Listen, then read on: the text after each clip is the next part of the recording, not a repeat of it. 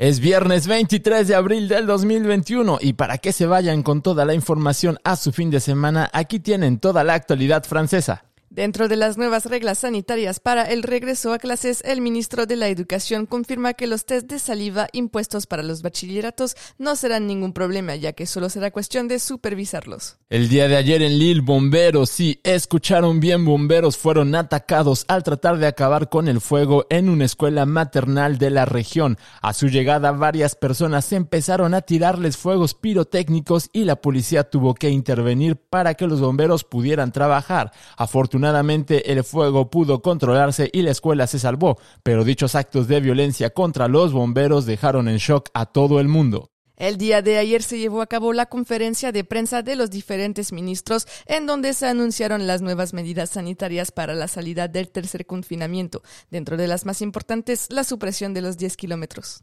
En la lucha por convencer a los franceses de que las vacunas AstraZeneca son seguras, el ministro de la Educación Jean-Michel Blanquet se vacunará este fin de semana con dicha dosis. Tarea difícil para el gobierno, pues a pesar de todos los esfuerzos puestos, los franceses siguen escépticos. Un día histórico para el astronauta francés Thomas Pesquet que el día de hoy ha despegado desde Florida para cumplir su segunda misión especial. Mucho éxito y suerte. Para terminar este podcast con un poco de sabor, ya está disponible en Uber Eats el menú que prepararon los chefs el miércoles en la guerra de restaurantes en la emisión Top Chef.